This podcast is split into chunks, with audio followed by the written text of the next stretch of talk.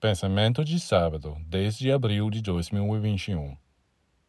Você vê um homem que está ali, calmo. Ele não se move e seu rosto tem sua expressão usual. Mas eis que um movimento repentino ocorre dentro dele.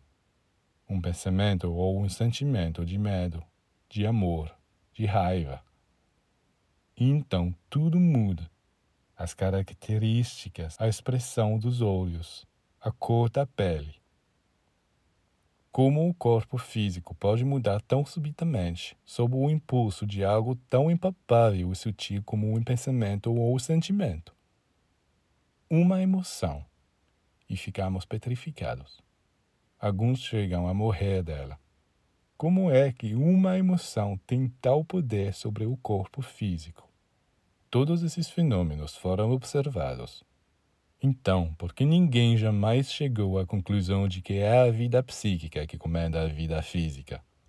O corpo físico não é responsável por nada. Depende sempre de um elemento acima dele que cria, que forma, que colore, que modela,